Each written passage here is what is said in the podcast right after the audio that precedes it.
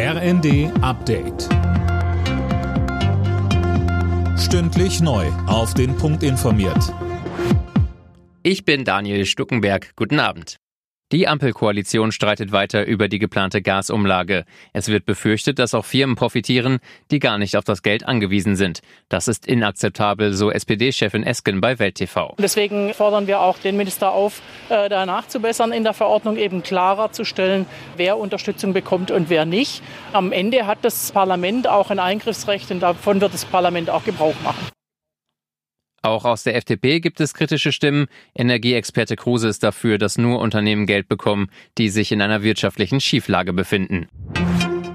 Beim Klimaschutz hängt Deutschland hinterher, vor allem bei den Gebäuden und im Verkehr, so die Einschätzung des Klimaexpertenrates. Damit die Klimaziele für 2030 noch erreicht werden, fordern die Grünen ein neues Sofortprogramm für den September.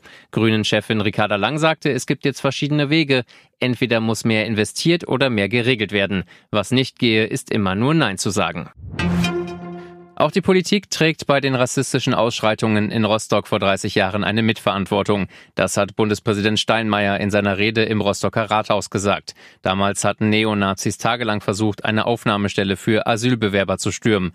Die Polizei war völlig überfordert. Eine Schande für unser Land, so Steinmeier. Ein Staat, der zu lange zuschaut oder unterreagiert, schützt die Gefährdeten nicht ausreichend vor den Gefährdern. Ein Staat, der im entscheidenden Moment abwesend ist, nimmt furchtbare Folgen in Kauf auf. Die Notwendigkeit, unsere Demokratie wehrhaft zu machen, ist eine zentrale Erkenntnis aus unserer Geschichte, auch unserer jüngsten Geschichte. Die Gruppen der diesjährigen Fußball Champions League stehen fest. Bayern München spielt gegen Barcelona, Inter Mailand und Viktoria Pilsen. Leverkusen trifft auf Porto, Atletico Madrid und Club Brügge. Dortmund auf Manchester City, Sevilla und Kopenhagen. RB Leipzig bekommt es mit Real Madrid, Schachter Donetsk und Celtic Glasgow zu tun. Und Eintracht Frankfurt spielt gegen Tottenham, Sporting Lissabon und Marseille. Alle Nachrichten auf rnd.de